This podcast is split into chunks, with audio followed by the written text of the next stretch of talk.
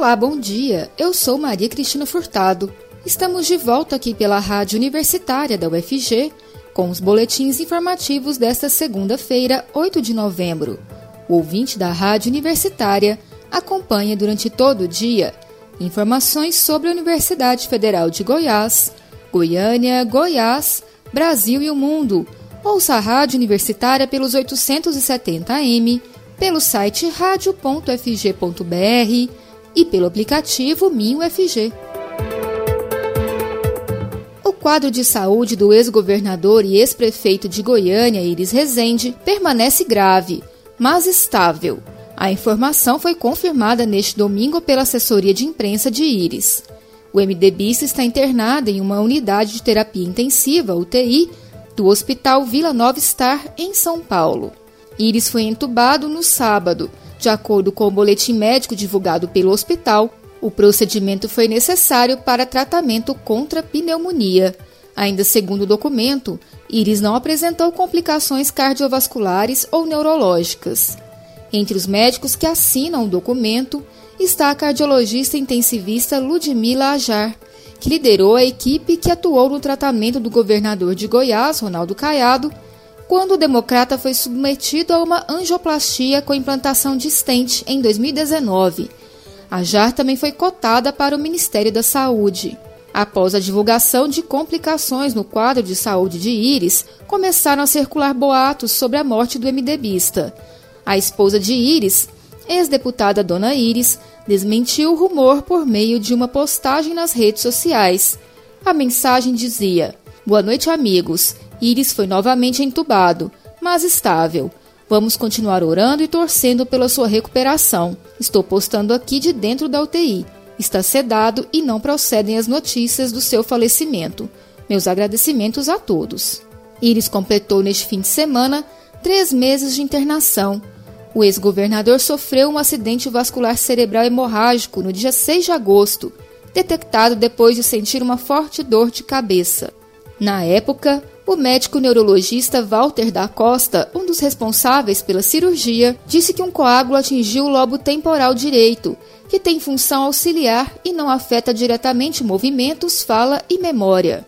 A cirurgia foi realizada no Instituto Neurológico de Goiânia, onde Iris ficou internada até o dia 31 de agosto, quando a família decidiu transferir o ex-governador para o Hospital Vila Nova Estar em São Paulo. Nas semanas seguintes, o MDBista apresentou melhora. No dia 19 de setembro, Ana Paula Rezende Machado Craveiro, filha do MDBista, divulgou que o pai estava disposto e tinha caminhado pelo corredor do hospital. No dia 30 de setembro, Ana Paula disse que Iris havia aumentado a ingestão de alimentos sólidos e as sessões de fisioterapia. No dia 19 de outubro, ela divulgou que Iris estava sonolento, o que impossibilitava sessões de fisioterapia e alimentação oral. Quatro dias depois, Iris foi submetida a tratamento intenso com antibióticos por causa de infecção pulmonar. Os destroços do avião que levava a cantora Marília Mendonça e outras quatro pessoas foram retirados neste domingo do local do acidente, que fica na zona rural de Piedade de Caratinga, em Minas Gerais. A operação foi realizada por uma empresa da região. Foram utilizados um guincho de arrasto de 200 toneladas, para puxar o avião de dentro da cachoeira e um caminhão. O acidente aconteceu na última sexta-feira. O avião havia partido de Goiânia e seguia para Caratinga, em Minas Gerais, cidade em que a cantora faria um show para 8 mil pessoas. Além de Marília, também morreram o produtor Henrique Ribeiro, o tio da artista Abiciele Silveira Dias Filho, o piloto Geraldo Martins de Medeiros e o copiloto Tarcísio Pessoa Viana. A Companhia Energética de Minas Gerais, CEMIG, confirmou que a aeronave atingiu um cabo de alta tensão antes de cair, a apenas 2 quilômetros do aeródromo. Pilotos haviam relatado a existência de uma antena e uma torre de energia sem iluminação próximos ao aeródromo de Caratinga. Segundo a CEMIG, porém, os equipamentos estão fora da zona de proteção do aeródromo, ou seja, não são irregulares. As causas do acidente são apuradas pelo Centro de Investigação e Prevenção de Acidentes Aeronáuticos, CENIPA. Os investigadores devem conversar com testemunhas e fazer análises de partes da aeronave. A Força Aérea Brasileira, a FAB, afirma que a apuração será feita no menor prazo possível. Peritos investigam se houve mal súbito no piloto ou copiloto antes da queda do avião. A hipótese será verificada no exame anátomo-patológico, uma espécie de biópsia. Por meio dele, é feita uma análise microscópica para identificar doença prévia à colisão do avião, explica a médica legista Vanessa Marinho. A perícia também realiza exame toxicológico, que pode identificar a presença de alguma droga no corpo das vítimas. A Polícia Federal ignorou o Procurador-Geral da República, Augusto Aras, ao não comunicar à defesa do ex-ministro da Justiça Sérgio Moro a realização do interrogatório de Jair Bolsonaro no inquérito que apura suspeita de interferência política do presidente na corporação. Em manifestações enviadas em setembro ao ministro Alexandre de Moraes do Supremo Tribunal Federal, STF, portanto, mais de um mês antes do depoimento, Aras ponderou a necessidade de intimação da Procuradoria e dos advogados dos investigados quando da realização de oitivas. Bolsonaro foi ouvido pela PF no Palácio do Planalto na última quarta-feira, ocasião em que negou a acusação feita contra ele e afirmou que Moro condicionou uma troca no comando da corporação à sua indicação para uma vaga de ministro do Supremo, declaração rebatida pelo ex-juiz da Lava Jato. A defesa de Moro não participou do interrogatório e, em nota à imprensa, reclamou do fato de não ter sido intimada e comunicada oficialmente com a devida antecedência impedindo seu comparecimento a fim de formular questionamentos pertinentes. Em 2020, ainda na relatoria do caso, o ex-ministro Celso de Mello concedera aos advogados de Moro o direito de acompanhar o interrogatório de Bolsonaro e fazer perguntas. Foi uma medida em caráter excepcional. Não é de praxe que isso ocorra na fase policial sobre o assunto. A Polícia Federal afirmou que não vai se manifestar.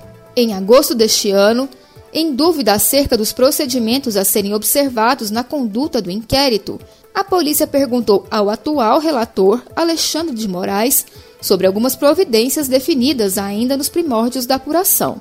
Por exemplo, a possibilidade de a Procuradoria advogados de Bolsonaro e Moro formularem perguntas quando da realização dos depoimentos de eventuais testemunhas. Em resposta a tal questionamento, Moraes dispensou este procedimento por entender que ele foi necessário apenas na fase inicial da apuração. Aras fez ressalva a esse entendimento, afirmando: Este procurador-geral pondera a Vossa Excelência a necessidade da intimação do Ministério Público Federal, dos advogados e dos interessados.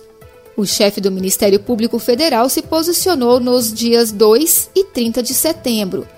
Para justificar a ponderação ao magistrado, o procurador-geral não citou a decisão de Celso de Mello do ano passado, mas artigo da Lei nº 8.906, Estatuto da Advocacia, que trata das prerrogativas dos advogados.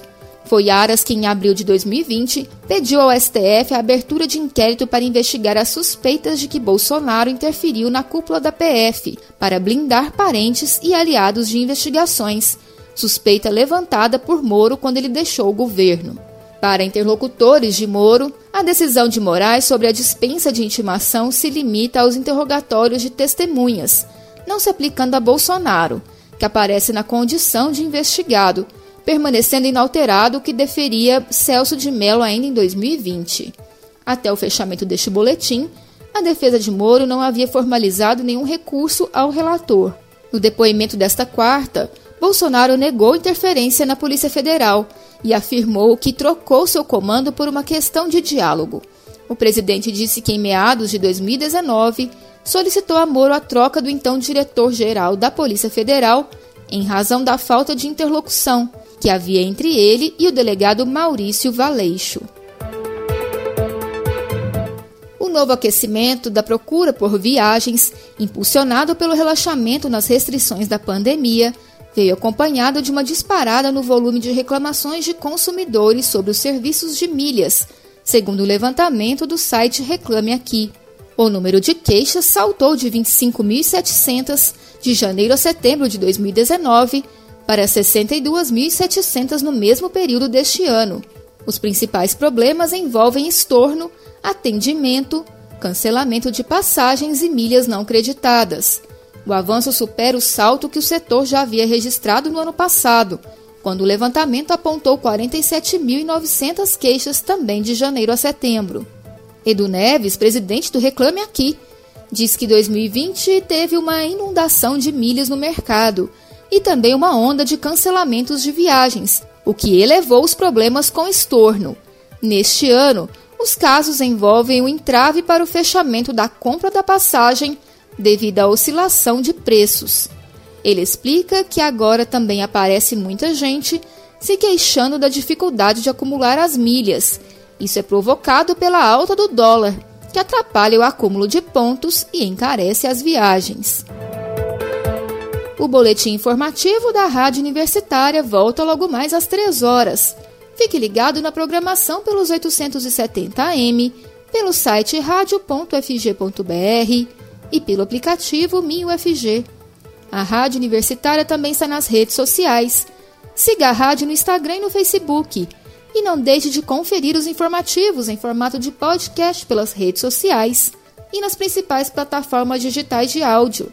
Se cuide, a pandemia ainda não acabou. Use máscara e evite aglomerações. E vacina sim. Maria Cristina Furtado para a Rádio Universitária.